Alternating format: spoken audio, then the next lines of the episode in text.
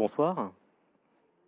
bienvenue et donc nous accueillons ce soir Jean-Marc Hoffner et Gilles Pinson pour présenter l'ouvrage L'impossible pouvoir local, point d'interrogation, sous-titré Des nouvelles marges de manœuvre pour l'action publique urbaine édité dans euh, la collection euh, Documents euh, chez l'éditeur Le Bord de l'eau.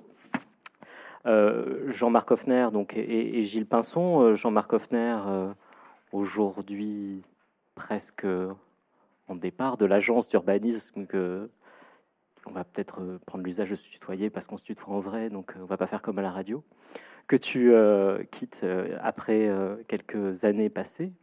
Euh, et dont, euh, après un parcours où tu as fait des allers-retours entre le monde de la recherche le monde de l'action publique, euh, après avoir essuyé tes culottes d'étudiant aussi bien en sciences de l'ingénieur que dans les sciences humaines, voilà, et puis avec aussi conservé une passion pour l'édition et notamment la, revue Cambo que tu as publié à l'agence d'urbanisme.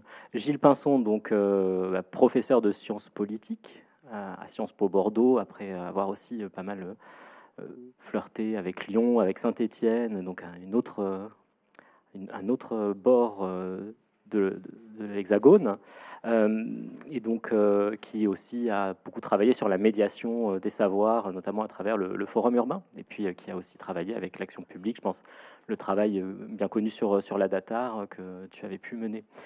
et donc vous êtes pour l'un à faire l'ouverture et pour l'autre à faire la conclusion de, cet ouvrage et d'avoir finalement euh, dirigé euh, cet ouvrage. Alors, cet ouvrage, c'est quoi sa, question principale? Et je pense que Gilles y reviendra, je la suis euh, notée, c'est les pouvoirs urbains ont-ils encore une marge de manœuvre pour décider du sort des territoires qu'ils gouvernent et y changer la vie? Donc un joli, un joli programme, une belle question, on va réserver pour l'instant la réponse. mais dans quel euh, périmètre euh, on va situer ce, cet ouvrage? Alors, c'est un ouvrage sur le local, mais pas sur le localisme. Hein, euh, donc, pour deux raisons. Alors, pas, ça ne va pas être une chronique sur la vie bordelaise, hein, pour ceux qui voudraient écouter ça. C'est peut-être pas tout à fait le, le bon ouvrage. C'est pas non plus un ouvrage sur le local qui ne traite que de questions qui n'intéresseraient que les territoires. Hein. Je crois que toute la portée de, ce livre, c'est finalement euh, de, porter euh, un peu plus euh, globalement la question urbaine hein, et de lui donner toute sa dimension sociale. Et pourtant, vous êtes des acteurs locaux. Alors, mais pourtant, quand même, je vais rassurer ceux qui nous suivent. Pour l'un, un portrait dans Libération, pour l'autre son ouvrage recensé comme les essais de la rentrée euh, par au sein des Inrocks, le bord de l'eau. Euh, finalement, on lit beaucoup plus euh, la recension de leurs ouvrages dans le monde ou sur France Culture que dans des médias locaux. Donc, ça va. Où est le cool, comme diraient les Inrocks On est bien sur du, quand même du, sujet qui va dépasser les frontières du local. Alors, du coup, est-ce que c'est un truc d'un télo anywhere là qui viennent de nulle part qui ne sont ancrés sur aucun territoire, non quand même. Enfin, euh, bon, euh, on, est quand même ancré sur des sujets euh, et sur des expériences et sur des, terrains qui sont, pour l'ensemble des auteurs, bien ancrés sur le, sur le territoire. mais quand même, c'est pas non plus une pensée mainstream, même si on voit un certain nombre de mots-clés de la pensée contemporaine. Je pense néolibéralisme, on, voit aussi bon, transition, etc. Mais quand même aussi une forte réticence au copier-coller. Donc on va pas être sur une pensée euh, euh, finalement assez conforme. Voilà. Donc qu'est-ce que c'est que cet ouvrage punk? Euh, on va voir. Peut-être Jean-Marc Hoffner pour, commencer, peut-être nous raconter un peu la genèse et puis l'ambition peut-être qui vous a amené à, vouloir proposer avec Gilles ce, ce livre. Alors au départ de, cet ouvrage collectif, il y a un colloque il y a un colloque, à savoir euh, l'anniversaire euh, de l'agence d'urbanisme fin 2019, les 50 ans de l'agence. anniversaire, c'est toujours un bon, un bon prétexte pour essayer de faire des choses un peu intéressantes, de, mobiliser des intervenants, un public. Et les agences d'urbanisme, elles ont un problème existentiel depuis, depuis 50 ans hein, et un peu plus maintenant, parce que ce sont des structures bizarres, personne ne comprend comment ça marche, personne ne sait si c'est public ou privé, si on a des, des, des, chefs ou pas, euh, si on est indépendant ou, euh, prêt à subir les foudres de nos financeurs, et à quoi on sert?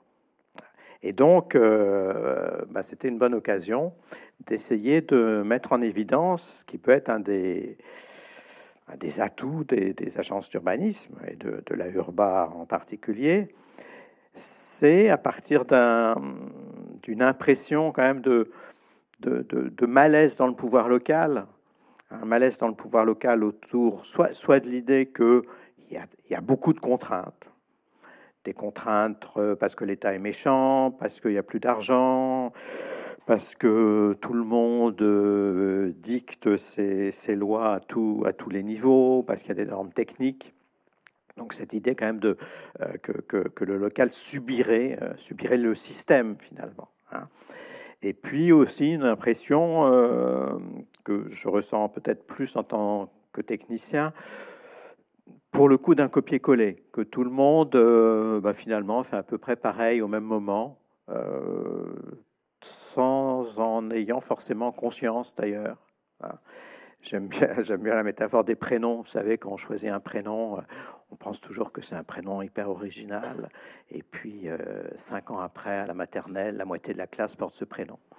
Voilà la végétalisation des cours d'école, c'est un peu ça. Voilà. Euh, il y a un mouvement en fait général de mimétisme. Euh, c'est très bien de faire ça, mais pourquoi tout le monde en même temps? Pourquoi ceux qui l'ont proposé avant n'ont pas eu de, succès? Voilà. Donc c'était un peu cette idée de plutôt mettre en avant ces contraintes subies ou, ou d'une certaine façon euh, reçues sans, sans ménagement particulier et de dire oui, il y a des contraintes, mais l'action publique locale, c'est important. C'est là où peut se passer beaucoup de choses en matière de transition, comme on dit maintenant pour trouver un mot simple. Et euh, oui, il y a des marges de manœuvre. Mais pour connaître ces marges de manœuvre, il faut d'abord connaître les contraintes. Et euh, les agences d'urbanisme, qui sont euh, peut-être un peu moins dépendante justement de, tous les circuits de, diffusion des modèles, de toutes les, euh, circulations de, méthodologies, euh, peuvent essayer d'ouvrir, comme je dis souvent, l'éventail des problèmes et des solutions. Voilà. Et que c'est une ambition politique, mais qui a besoin du technique pour se concrétiser et du technique quand même, parce qu'on l'a pas dit, mais sur la structure, donc c'est un, ouvrage, un recueil de cette euh, contribution, outre euh, votre introduction et votre conclusion, de cette euh, un peu plus, hein, puisque certains papiers sont signés à, deux voix, d'une petite dizaine de chercheurs et finalement relativement jeunes hein, du monde de la recherche hein, pour l'essentiel. voilà, pourquoi aller chercher du côté du monde de la recherche justement cette description des contraintes. Puisque je pense que c'est quand même quelque chose aussi, y compris qu'en tant que technicien, vous avez vous défendez, enfin ce, ce lien entre eux et que Brigitte Fouillant aussi euh, redit en vous reprenant euh, ce lien et ces allers-retours entre le monde de la recherche et le monde de, l'action. Peut-être dire un peu comment vous êtes allé chercher euh, ces, équipes et d'où ils viennent et, qu'est-ce qu'ils apportent et qu'est-ce que la recherche de manière générale peut apporter à l'action publique locale. Alors, ce sont des, chercheurs qui, comme je dis trop rapidement, qui s'intéressent à la vraie vie, c'est-à-dire qui, qui, ont eu, euh, à travers leur thèse, des, terrains d'enquête qui, qui les obligeaient à, pour reprendre cette formule, plonger les neurones dans, dans, dans, les boîtes à outils méthodologiques. Hein. Euh, sur, euh, sur la question, par exemple, des, nouveaux modes de transport, euh, sur ce que ça dit en termes de, de, détermination par, par, les, par les systèmes techniques, des, des techniciens-chercheurs comme euh, Dormois qui s'intéressent à la finance. On a quand même souvent des, des, des profils qui sont, qui sont rares de, personnalités qui sont, qui sont à l'interface. Nicolas Rio, qui a, été, qui a fait une thèse avec Gilles et qui est maintenant consultant, mais un consultant euh, autonome qui, on pourrait dire presque un consultant chercheur.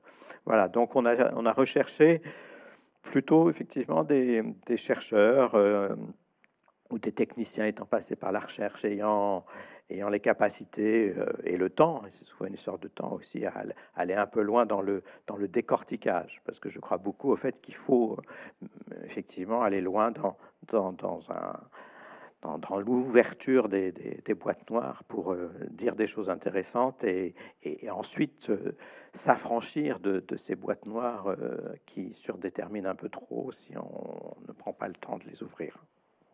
Et, effectivement, euh, du coup, euh, quand même, euh, enfin, il y a au cœur cette idée qu'on s'appuie, ce que vous dites, sur, des faits, enfin, sur cette sortir un petit peu de, politique publique construite exclusivement autour de l'intuition ou de la circulation des idées, mais quand même, ce, rapport à la connaissance, c'est quelque chose quand même qui est défendu là dans ce, dans ce travail.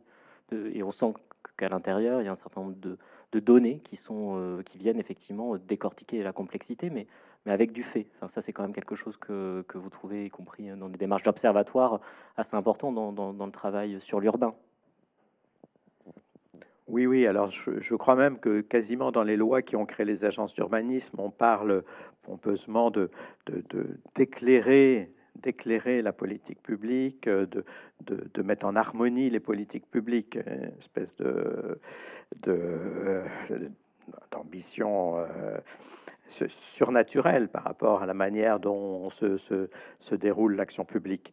Mais c'est vrai qu'on, je ne sais pas si on est les, derniers défenseurs de, euh, à la fois de, de la recherche qui, qui, va sur le terrain, qui, qui, qui, produit des informations, qui fabrique des nouvelles données. Euh, dans les agences d'urbanisme, on fait effectivement ça aussi. On est très soucieux de, de documenter les, de documenter les sujets. Euh, de mettre en discussion les informations qu'on peut produire à travers les observatoires, par exemple, en considérant qu'une donnée, une analyse n'est intéressante que si elle est discutée, donc appropriée finalement. Donc peut-être euh, pour revenir euh, vraiment au, cœur de, la question sur euh, donc l'impossible pouvoir local, point d'interrogation, et là peut-être la question va passer à Gilles Pinson, puisque quand même Jean-Marc Hoffner a commencé à esquisser sa réponse. Donc oui ou non, y a-t-il des marches pour le pouvoir euh, local, puisque c'est ça donc le, sujet euh, et la question que vous posez. Euh, y a-t-il des marges de manœuvre pour le pouvoir local, oui ou non? Oui. Bon, merci. On va, terminer la conférence. Alors, avant de revenir sur cette question, peut-être que revenir sur le pouvoir local, sur ce que c'est, et puis peut-être émettre un, regret. Je me suis rendu compte en, relisant le bouquin, pour l'occasion, un peu travaillé, qu'en fait, on n'avait pas du tout fait retour sur une vieille tradition bordelaise d'analyse du pouvoir local. C'est-à-dire que euh, aujourd'hui, ces, références sont un peu oubliées. C'est dommage parce que voilà, dans les années 80-90, euh, Bordeaux, et notamment le, un laboratoire qui s'appelait, euh, qui était mal nommé le Cervel, un centre d'études et de recherche sur la vie locale, était un vrai, un vrai lieu de, bouillonnement sur, le, sur ce questionnement sur le, le pouvoir local. Et je me souviens même d'un bouquin, je ne sais plus s'il était dirigé par euh, Albert Mabilot ou Jacques Lagroix, mais enfin voilà, qui sont un peu les deux grandes figures avec Claude Sorbetz aussi, d'analyse du pouvoir local à, Sciences Po Bordeaux, un bouquin qui s'appelait La question locale. Donc en fait, cette question, elle est, elle est, elle est assez ancienne. Euh, et alors, la question du pouvoir local, on peut se la poser euh, de deux manières. On peut se la poser d'abord sous l'angle de l'autonomie locale. Est-ce que des acteurs locaux qu'ils soient collectivités, euh, municipalités, intercommunalités, les agences ou même des acteurs économiques ou sociaux locaux, ont une prise sur le devenir d'une euh, ville, de leur territoire. Et ça, c'est une, vraie, question, une vieille question qui a fait l'objet d'oscillations euh, au cours de, l'histoire. On, est, on part quand même de très loin, hein, parce que la, la Ve République est quand même un, grand moment de, refoulement des pouvoirs locaux à une fonction très subalterne. Et puis, euh, donc on parlait à l'époque de pouvoir périphérique, pour dire qu'en gros, euh, les acteurs locaux ont un pouvoir, mais un pouvoir qui est quand même assez résiduel, qui consiste à, amender à la marge l'action de l'État, qui est le vrai acteur des politiques urbaines dans les années 50, 60, 70. Et puis, bien entendu, avec les réformes de décentralisation, la, donne change un peu. Et justement, il y a eu des grands débats dans les années 80-90 impliquant des chercheurs bordelais sur la question de savoir si on pouvait parler de gouvernement local. Euh, et Albert Mabilo, notamment, disait ben non, ça n'a absolument, absolument aucun sens. On peut parler à la limite d'administration locale, euh, ce qui induisait quand même le, rôle assez fort de l'État. Et puis des euh, nouveaux chercheurs, notamment Patrick Le Gallès, ont commencé à dire ben non, regardez, avec la décentralisation, on voit des marges d'action qui se libèrent. Et on, commence alors à parler de gouvernement urbain, puis de gouvernance locale, pour signifier quand même cette, cette, ce, fait que, voilà, aujourd'hui, donc on se situe dans les années 80-90, l'État n'est plus le seul qui est capable de définir les problèmes urbains et apporter des solutions et à mobiliser une ingénierie. Voilà. Donc les années 80-90 sont la grande époque où ce pouvoir local est largement revalorisé, relu sous, d'autres, sous, un autre angle. Et puis ce qui est intéressant, c'est qu'à partir des années 2000, on a encore une autre oscillation. C'est après le retour des villes, c'est le retour de l'État. Et c'est vrai que depuis 20 euh, ans, on sent que l'État, un peu désarçonné par la décentralisation, est en train subrepticement de retisser sa, toile d'araignée pour euh, contraindre, structurer l'action des, euh, des pouvoirs locaux. Voilà.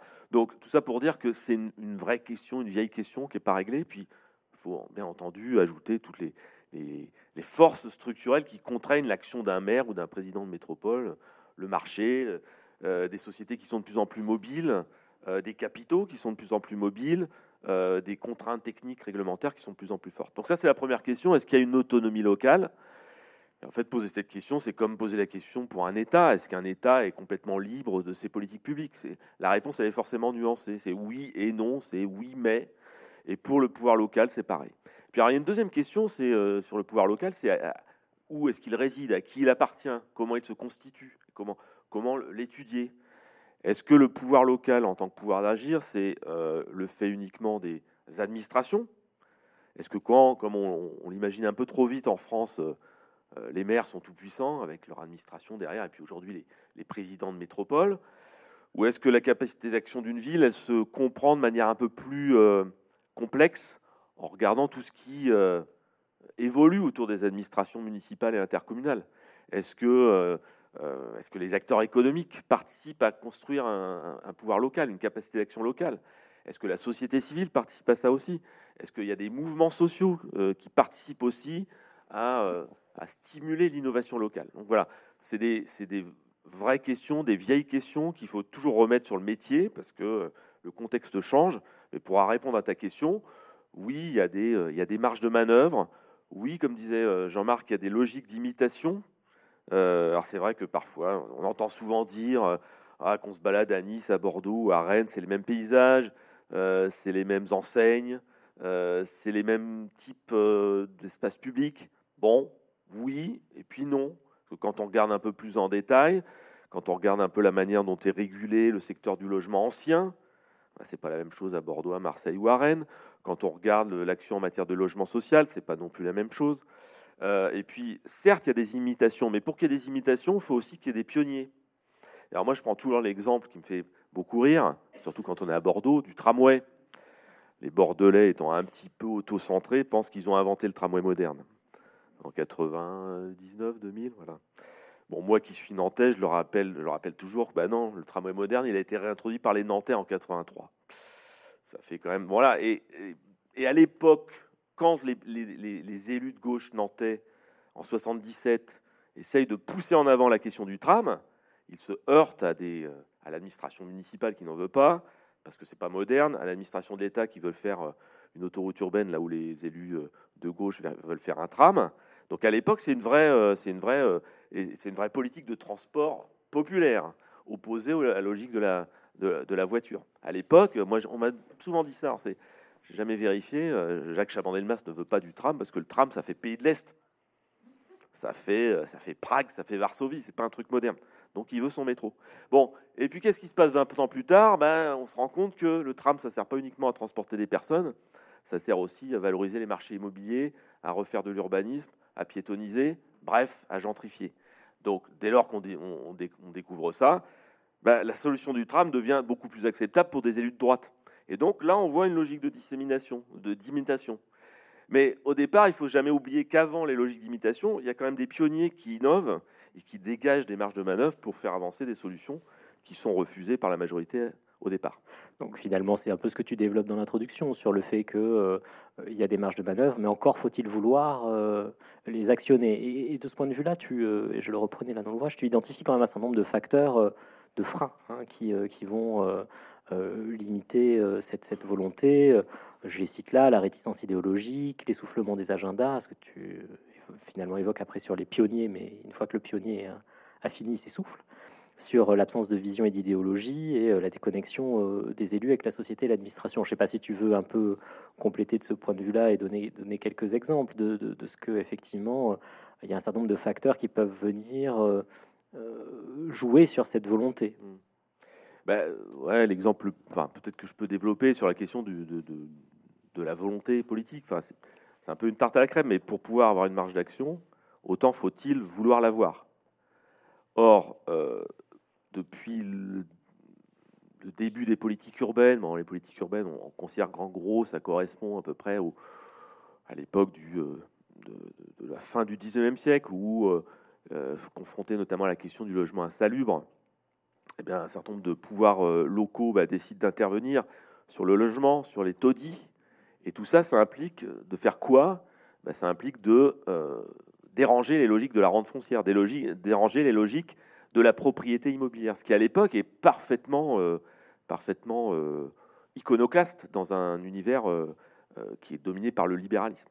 Donc déjà, pour faire des politiques urbaines, il faut quand même vouloir s'affronter à, ces forces-là, à ces forces du statu quo imposées par les hiérarchies sociales, par le marché, par la propriété privée. Voilà. et pour reprendre l'exemple de Bordeaux, euh, pendant très longtemps, euh, l'interventionnisme euh, en matière de logement, l'interventionnisme en, matière urbanistique à Bordeaux était très faible parce que prévalait quand même une logique très libérale, pour le coup pas néolibérale, mais plutôt libérale, consistant à dire on va pas trop mobiliser l'administration municipale pour aller à l'encontre des logiques du marché, pour aller à l'encontre des logiques des, propriétaires fonciers et des propriétaires immobiliers. Donc voilà, pendant très longtemps, alors je sais que ça, détonne un peu dans un récit local qui euh, dépeint Alain Juppé en grand visionnaire capable de bouleverser sa ville. C'était plutôt un, c'était plutôt un, logiciel libéral qui, prévalait à, Bordeaux. Et quand on comparait ça avec euh, les politiques du logement qui pouvaient être mises en, mises en œuvre à Rennes ou à Lyon, on était vraiment à des années-lumière. Donc ça veut dire qu'à un moment donné, capacité d'action et ressources de l'ingénieur, elles, existent, mais encore faut-il qu'il y ait une volonté politique de les mettre au travail et de les mettre au service d'un projet politique. Alors, on cite beaucoup d'exemples euh, français, hein, et bon, déjà on voit qu'on quitte Bordeaux, on cite Lyon, on cite Rennes, etc. Il y a quand même aussi beaucoup d'incursions internationales. Alors, euh, je ne sais pas si Jean-Marc, tu veux en dire quelque chose, mais, mais, Gilles, au moins, enfin, effectivement, il y a beaucoup de terrains, euh, euh, parce que tu l'as peut-être pas dit non plus, Gilles, sur l'origine et la genèse de, ces interrogations sur le pouvoir urbain. Il y a quand même aussi beaucoup d'exemples, effectivement, aux États-Unis, au Royaume-Uni, enfin, au Royaume-Uni que tu connais bien, peut-être, évoquer le fait que c'est un phénomène aussi quand même relativement international. Enfin, cette interrogation, elle est, elle est quand même aussi internationale, et c'est enfin, en ça pour dire que, que l'ouvrage dépasse un peu le, le simple sujet euh, de, de, la question locale euh, française. Donc ce rapport euh, à l'international, enfin et l'un et l'autre, je ne sais pas si vous voulez en dire deux mots. Juste un mot pour réagir euh, sur ce que Gilles disait. Effectivement, c'est quand même un, grand moment très particulier, ces années euh, Grenoble, Nantes, euh, le Parti socialiste changer la vie, changer la ville, où à la fois des, milieux techniques, dialogue avec des milieux politiques, une doctrine au sens fort et ambitieux du terme s'élabore. Il y a effectivement des, classes ou des catégories sociales qui, apportent euh, euh, du grain à moudre dans, cette, euh, dans ces, trajectoires. ça, pèse lourd, ça. Voilà. Et peut-être qu'aujourd'hui, c'est un peu ce qui manque. On, on peut avoir des, projets, des points de vue, etc., mais pas forcément une doctrine suffisamment constitué par, euh, par, une communauté à la fois technique, politique, citoyenne, qui, qui, qui porte un, un, projet de société, entre guillemets, derrière, euh, derrière ça.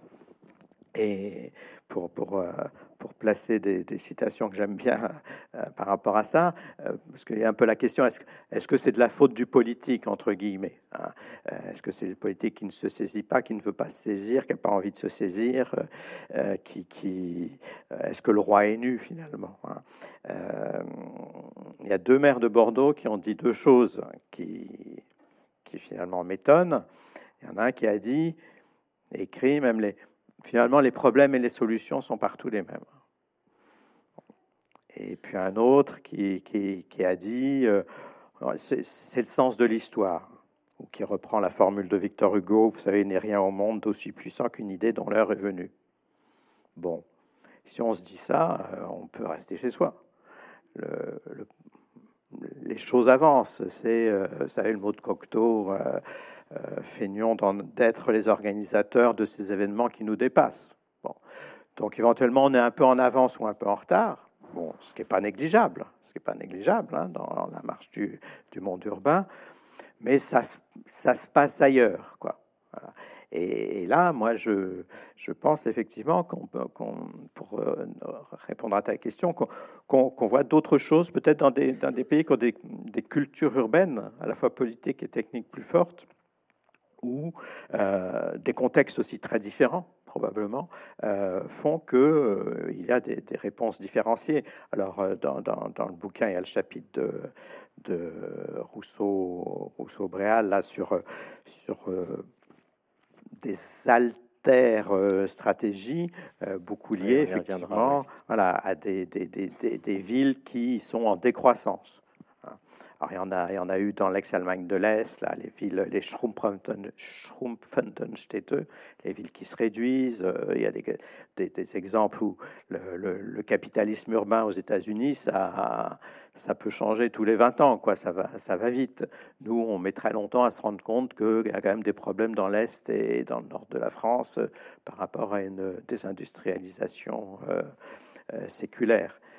Et là, ce que, disent nos, nos chercheurs, c'est que il y en a qui ont continué à essayer de faire comme si ces, terrains, ces territoires pouvaient être encore attractifs. Hein, on fait dans l'attractivité, on essaie de faire venir des touristes, euh, des gens qui ont de l'argent, etc. Et puis d'autres qui disent, mais non, inventons au contraire autre chose, en particulier jouons avec le foncier qui, qui, est quasi, quasi gratuit pour inventer un autre modèle de ville. Mmh. donc là, effectivement, tu, tu, as introduit le fait qu'il euh, y a un certain nombre d'arcs, hein, pour reprendre le vocabulaire aujourd'hui des séries, qui traversent un peu euh, l'ensemble des chapitres. Hein. et effectivement, il y a cette question, finalement, qu'aujourd'hui, on pourrait utiliser le vocabulaire de subalternes, enfin, de, de effectivement, de, de, modèles, euh, de modèles alternatifs qui font qu'on construit à partir de, l'alternance et de l'émergence. Euh, et effectivement, ce, papier, je ne sais pas si Gilles veut en dire aussi un peu plus euh, quelque chose sur l'exemple de ces villes qui ont effectivement su euh, développer un, un, agenda plutôt autour de la démolition pour ouvrir de l'espace euh, urbain, euh, de l'espace public même plutôt, de ces villes qui ont des plans d'alimentation avec réussite ou succès. On peut penser à Albi, avec ces villes qui créent leur réseau d'énergie photovoltaïque, qui sont plutôt des, territoires qu'on dira en déprise. Donc il y a quand même effectivement, encore une fois, peut-être un objet pour dire que l'ouvrage raconte aussi des histoires, hein, raconte aussi des, pas forcément des success stories, hein, c'est pas c'est pas un ouvrage sur l'économie positive, je sais pas comment il faudrait le dire. Hein. Euh, c'est encore une fois, on est dans le, le décortiquage, mais peut-être effectivement sur, euh, sur, ce, sur ces quelques grands items qu'on va essayer là de, traverser, de ces grands concepts qui émergent. Euh, peut-être Gilles quelques éléments sur, sur les théories subalternes, enfin sur cette question subalterne, et y compris parce que, excusez-moi, je finis par là, mais vous le dites, je crois que c'est toi Gilles dans l'introduction, ce que tu viens d'évoquer, Jean-Marc, que finalement, la question urbaine n'est pas une question subalterne. Hein. quand, on, quand on prend le pouvoir des villes, on prend après le pouvoir national euh, en 77-81. Enfin, on, voit bien, euh, on voit bien que ce qu'on expérimente sur les territoires euh, arme peut-être à cette époque, je ne sais pas si c'est toujours vrai, une possibilité de, de, se ressourcer pour, pour mener des, des luttes plus grandes. Mais sur ces, effectivement, sur ces euh, stratégies alternatives ou ces politiques alternatives, euh, je pense qu'il y a une question qu'il faut se poser aujourd'hui, et, ça renvoie à ce, que tu évoquais tout à l'heure sur la routinisation des agendas. C'est vrai qu'on peut, peut-être faire le pari que s'il y a des alternatives qui émergent dans les années qui viennent, ce sera paradoxalement pas forcément euh, du côté des villes qui en France, par exemple, bénéficie du, de l'héliotropisme et du thalassotropisme, enfin en gros la, la ribambelle de ville qui va de Rennes à, Marseille, euh, qui se situe sur les rivages. Même si ces grandes villes, elles ont, euh, elles ont tout un tas d'atouts pour elles, elles ont euh, des ressources, elles sont de l'ingénierie, mais elles sont peut-être pas assez confrontées à des problèmes qui suscitent l'innovation et l'invention. Et je pense qu'effectivement, si des nouveaux modèles urbains, justement, qui euh, renoncent un peu à cette, obsession pour l'attractivité, cette obsession pour la croissance, cette obsession pour une vision du développement économique centrée sur des groupes sociaux qui seraient prétendument euh, euh, propulseurs ou, de, la croissance et de l'innovation, les classes créatives, etc. Mais peut-être regarder du côté de ces territoires qui n'ont pas grand-chose, qui sont mal positionnés et qui sont obligés d'inventer avec peu de choses et avec des énergies sociales. Alors, euh, effectivement, dans l'article de Vincent Béal et, Max Rousseau, il y a tout un tas de, références à des villes est allemandes, à des villes euh, de la Rust Belt euh, américaine, où effectivement on, on, démolit, on, est, on, démolit sans reconstruire parce qu'on n'espère pas effectivement accueillir de nouvelles, de nouvelles populations. Et puis on arrête de penser la ville en fonction des gens qu'on voudra y faire venir. On fait la ville et on la gouverne en, fonction des besoins, des ressources de ceux qui sont encore là. Voilà. Euh, ce qui permet d'inventer des formes alternatives, mais faisant plus de place à des formes de démocratie locale fondée sur le rôle des, assemblées, à des formes de métabolisme urbain davantage euh, valorisant davantage les circuits courts, les ressources locales, etc., etc. On aurait pu rajouter le voilà tout ce qui se passe autour des phénomènes des ZAD, parce que je pense qu'aujourd'hui alors on a une espèce d'esprit euh, d'humeur un peu répressive, réactionnaire au niveau, euh, au niveau national et notamment à l'Assemblée, qui fait du zadisme euh, l'incarnation de la mauvaiseté politique ou de la, marginalité sociale. Mais voilà, vous allez regarder dans des, magazines, La Maison écologique fait régulièrement des, reportages sur ce que les zadistes ont inventé comme système système euh, d'habitat, système de production d'énergie euh, fondé sur la sobriété, etc. Donc je pense qu'effectivement, si on veut regarder des formes d'innovation, il faut regarder du côté à la fois des mouvements, euh, des mouvements de contestation de la, métropolisation, mais aussi des territoires qui n'ont pas beaucoup de ressources et qui font avec ce qu'ils ont et qui sont donc du coup obligés d'inventer des modèles de développement ou des modèles de vie alternatifs. Mais qui ne sont pas non plus pour autant euh, des modèles contre l'urbain, hein, parce que euh, ça, je pense que c'est peut-être un des, glissements trop faciles de dire finalement, et là je pense à un article récent que tu as même retweeté de, Martin Vanier, enfin, sur le fait que ces, modèles qui se construisent pas forcément dans les métropoles qu'on identifie, celles qui sont attractives et compétitives, ne se, font pas non plus contre le phénomène d'urbanisation. Enfin, je sais pas si tu euh, appuyer ça ou, pas du tout, mais qu'il n'y a pas forcément un antagonisme ou une dichotomie simple entre urbain et non urbain. Enfin, euh, c'est pas aussi. Alors ça, c'est un grand débat qui n'est pas directement abordé dans le bouquin, mais qui est quand même assez, euh, qui est de plus en plus prégnant.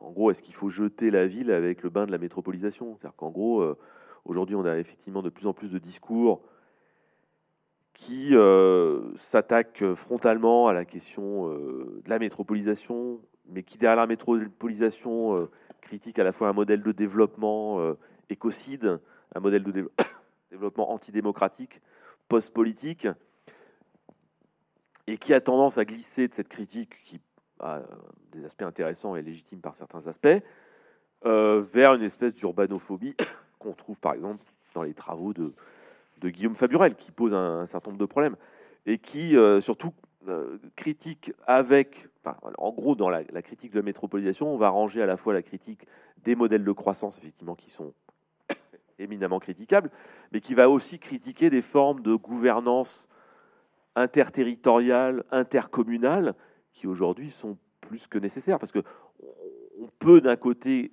critiquer des modèles de développement, mais on n'est pas obligé de critiquer le modèle de la ville, parce que la ville, comme dit souvent Jean-Marc Hoffner, si les villes existent, c'est-à-dire qu'à un moment donné, euh, les gens ont besoin de se rencontrer parce qu'ils ont besoin d'avoir accès à des ressources qu'ils n'ont pas en propre.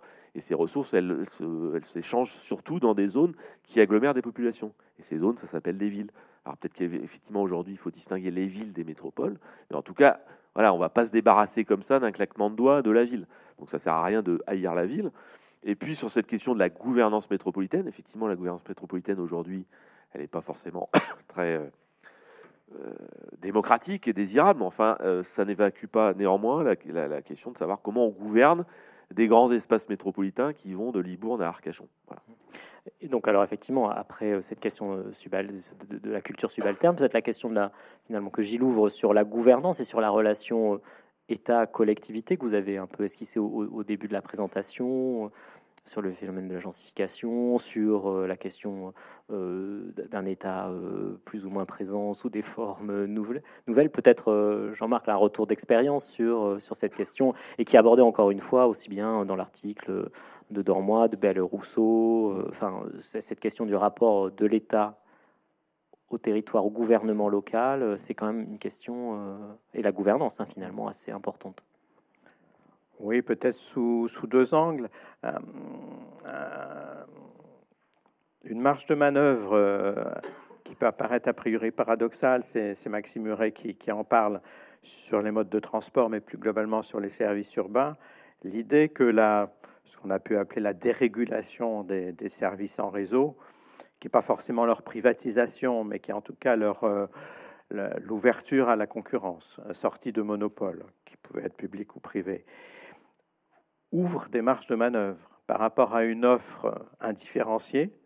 Euh, on a là, avec des services euh, de mobilité, mais aussi d'énergie, etc., des offres concurrentes qui peuvent être régulées par la puissance publique, si elle en a la volonté et les outils, et qui peuvent donc permettre la construction de politiques publiques spécifiques, différenciées, par rapport au modèle de service public à la française, où en gros c'est euh, une gare dans chaque chef-lieu, euh, plan Fraissinet, tout, tout, le monde, tout le monde pareil, quoi.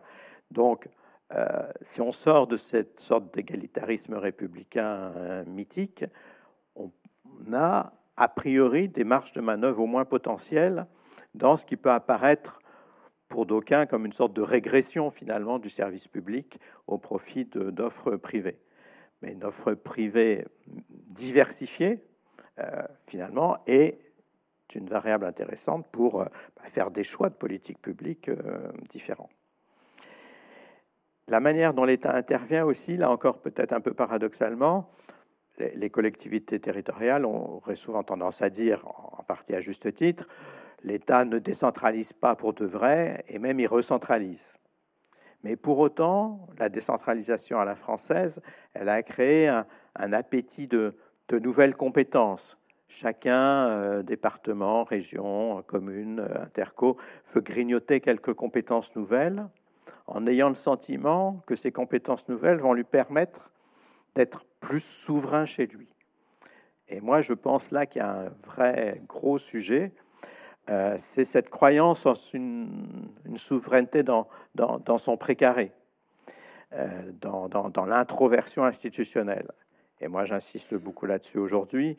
Je pense que tous les grands sujets euh, de transition, pour faire vite, mais que ce soit les questions de mobilité, d'environnement, d'économie, d'accès, d'accès aux services, d'inclusion, ne peuvent avoir quelques progrès que si euh, c'est dans la coopération interterritoriale.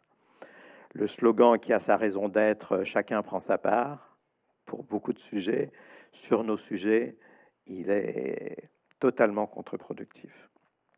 Ça, c'est un gros, gros sujet, gros, gros, gros problème, mais en même temps, c'est pas compliqué qu'une métropole parle à un département, que des, que des intercommunalités euh, voisines se parlent entre elles, etc. On peut aussi être dans un, monde où ce n'est pas aberrant que des institutions se parlent pour parler des mêmes sujets. Si on sort de cette euh, fausse bonne idée de la répartition des compétences en chevauchement, etc., qui est quand même l'alpha et l'oméga de la décentralisation depuis euh, les lois de fer.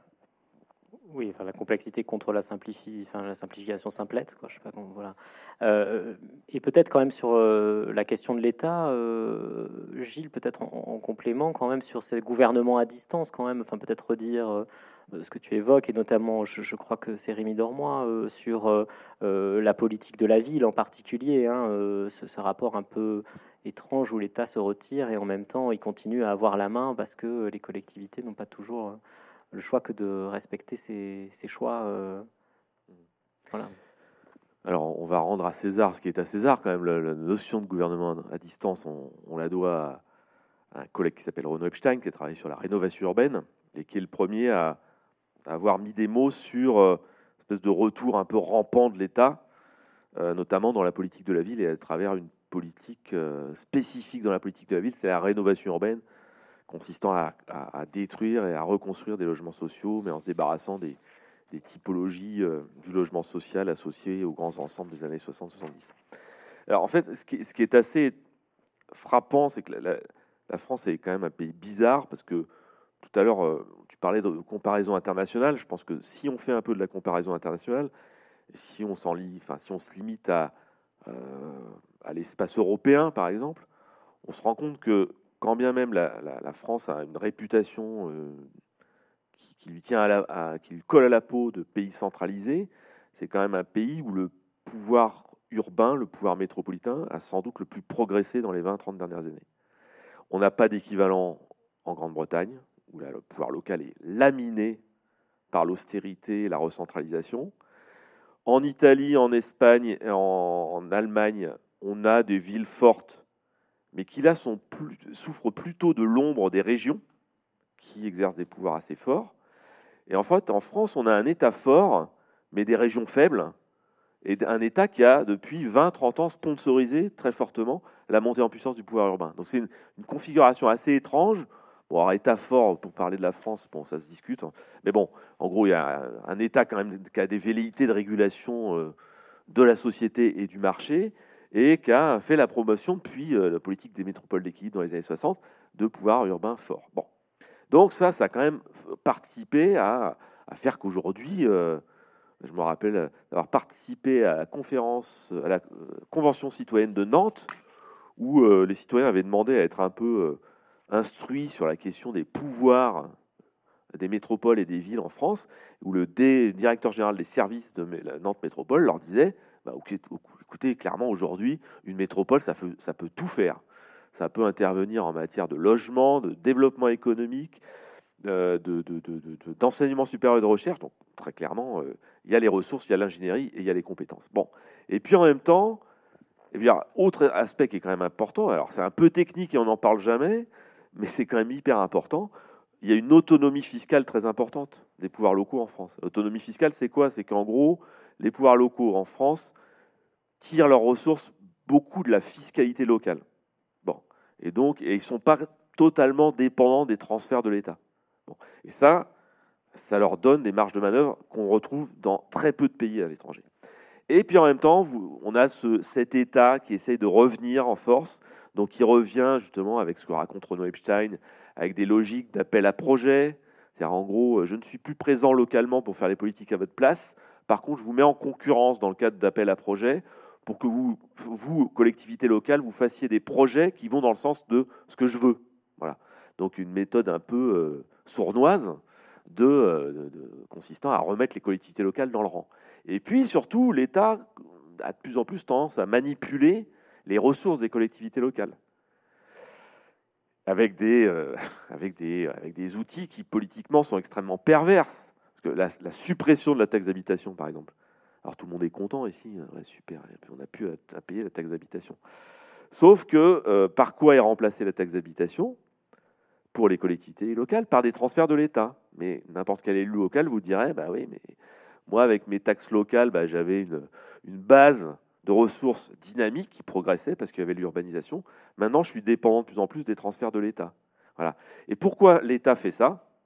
Parce que l'État, en France comme ailleurs, est est, entré depuis les années, euh, depuis le début des années 2000, mais avec une accélération forte depuis la crise financière de 2008, dans des politiques d'austérité dont on ne parle pas beaucoup en France, parce qu'on n'en ressort pas encore tout à fait les effets, mais qui ont, euh, encore une fois, laminé les pouvoirs locaux euh, en, en Grande-Bretagne et qui consistent à dire, bon, pour réduire les budgets, les déficits publics que j'ai creusés en sauvant les banques qui s'étaient aventurées dans des placements douteux, eh bien, j'ai racheté de la dette privée, j'en ai fait de la dette publique, et à qui je vais faire payer ça?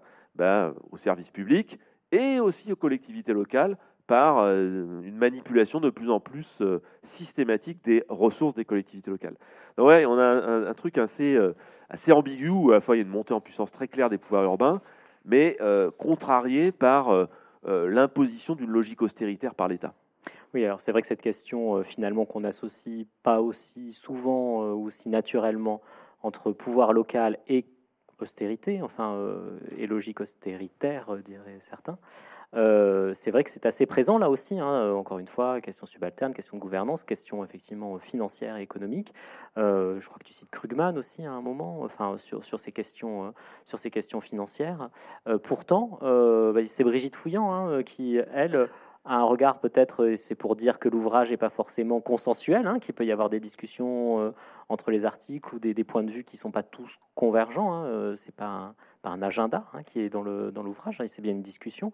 Brigitte Fouillon est peut-être un peu plus euh, ouverte à l'idée que la rareté génère l'imagination. Enfin, je sais pas ce que comment est-ce que Jean-Marc parce que l'école c'est l'école urbaine puisque Brigitte Fouillon est la directrice exécutive enfin je sais pas comment on dit de l'école urbaine et que tu occupes aussi des responsabilités si tu dois endosser ce qu'elle écrit, enfin, ou du oui, si tu veux discuter. mais, mais dors-moi d'une certaine manière aussi. Euh, alors il y a cette idée euh, qu'on a tous en, tête, effectivement, que l'austérité, le, le, le, le, moindre argent euh, oblige à la créativité. Voilà, ça on peut, on peut le comprendre.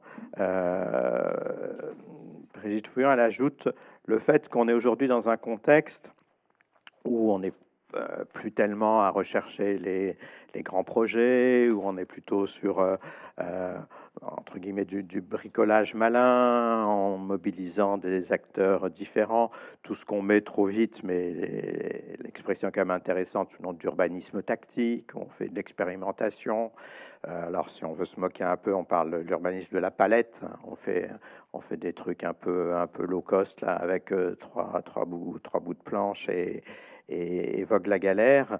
Euh, mais, c'est cette idée, alors plus structurellement, peut-être qu'on a plus besoin, et ça c'est un sujet embêtant et compliqué, plus besoin de, de, fonctionnement que d'investissement. De fonctionnement au sens d'une intelligence euh, organisationnelle, d'une mobilisation d'acteurs. Euh, c'était le grand problème de la politique de la ville. Est-ce que c'est pour, est-ce qu'on paye des associations et des, des, animateurs ou est-ce qu'on paye de la destruction et de la reconstruction? Et ça, on peut se poser cette question pour beaucoup de sujets. Euh, les questions de, mobilité. Euh, est-ce qu'on fait de, l'infrastructure lourde, euh, Grand Paris Express, RER e métropolitain, ou est-ce qu'on met de l'argent dans des startups qui inventent le covoiturage de, l'an 2030 Et là, parce que l'austérité, elle est beaucoup dans, les budgets de fonctionnement, elle est moins dans les budgets d'investissement. Quand on voit les, les, plans de relance, là, ça, ça y va, quoi. Hein ça y va, tout le monde se dépêche de ressortir un vieux projet pour le mettre en avant.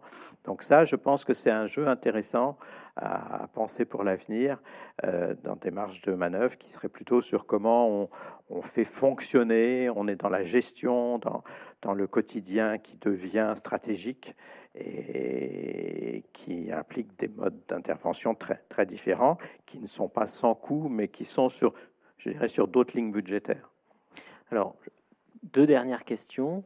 J'entends une avant-dernière, dont je pense qu'elle va tomber à plat, mais j'avais envie de la poser. Et la deuxième, je pense que là, pour le coup, vous serez plus bavard. Vous commencez tous les deux par citer des, livres. Gilles, euh, tu commences par Franzen, et, euh, et toi, Jean-Marc, tu commences ton papier par Dudek. Alors, je reprends cette citation, je crois que c'est de Gensou que cite euh, souvent Pierre Rosanvallon sur la classe ouvrière en disant que avant d'avoir une représentation politique, elle a eu une représentation politique, avant d'avoir une représentation politique, elle avait une représentation poétique à travers le roman au 19e, à la fin du 19e. Quel rapport vous entretenez? Parce que là, on est très technique, c'est pas très poétique, hein, enfin, même si c'est bien écrit, bon, c'est pas un roman. Euh, c'est pas non plus de la non-fiction. Enfin bon, vous avez tenté, mais euh, voilà. Est-ce que euh, il y a besoin aussi d'imaginaire et donc de peut-être du roman et de la vraie fiction pour Est-ce que ça vous inspire les techniciens ou pas? Donc c'est celle qui tombe à plat. Vous avez le droit de, passer vite, mais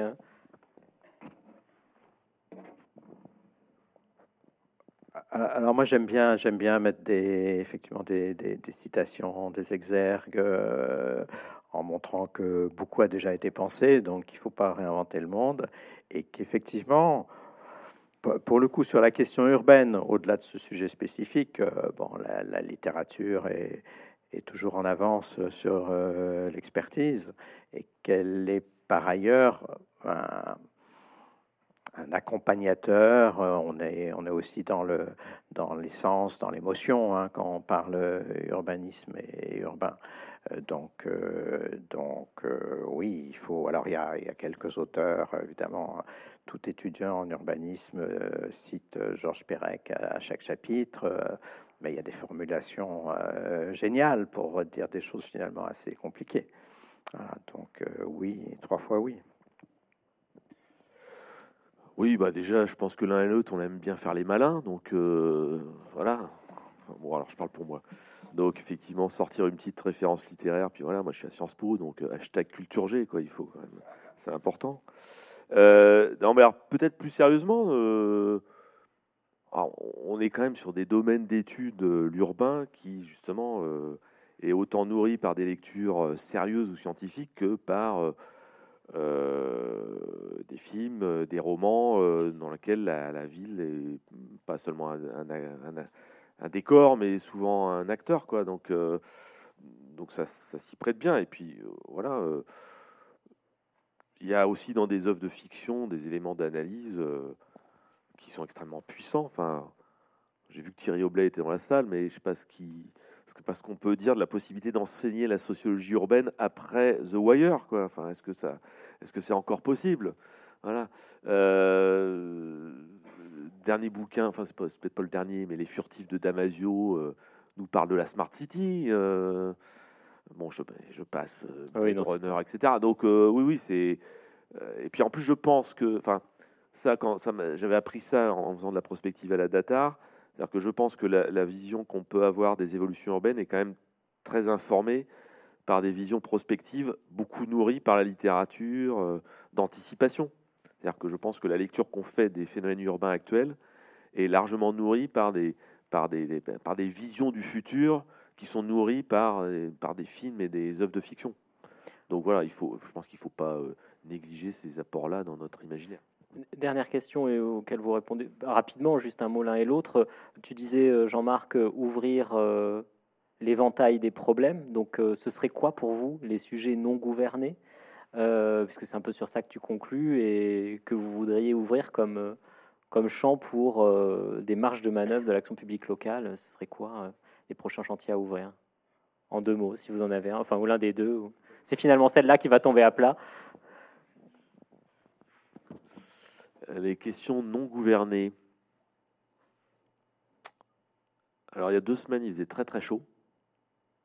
Et la question du rafraîchissement en ville est, quand même une question qui est absolument pas gouvernée.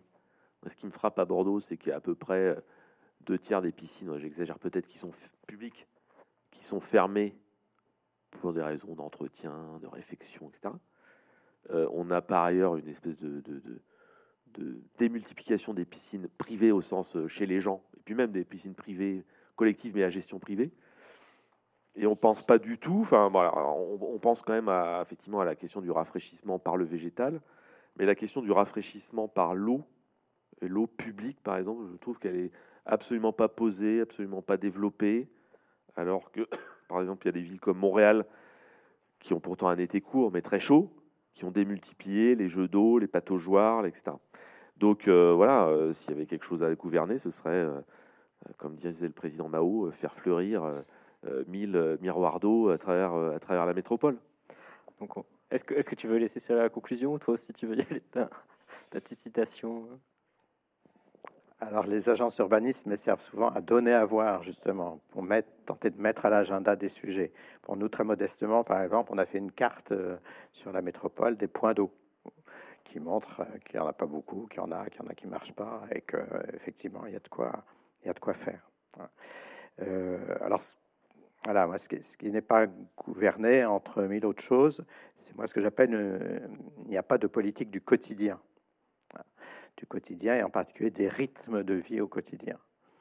cette affaire de, de, de, rythme qui, qui, qui, organise nos vies, qui organise complètement nos vies. De temps en temps, il y a un bureau d'étang qui s'installe quelque part, mais ça, ça, ça, ne prend pas. La mayonnaise ne prend pas en termes d'action publique.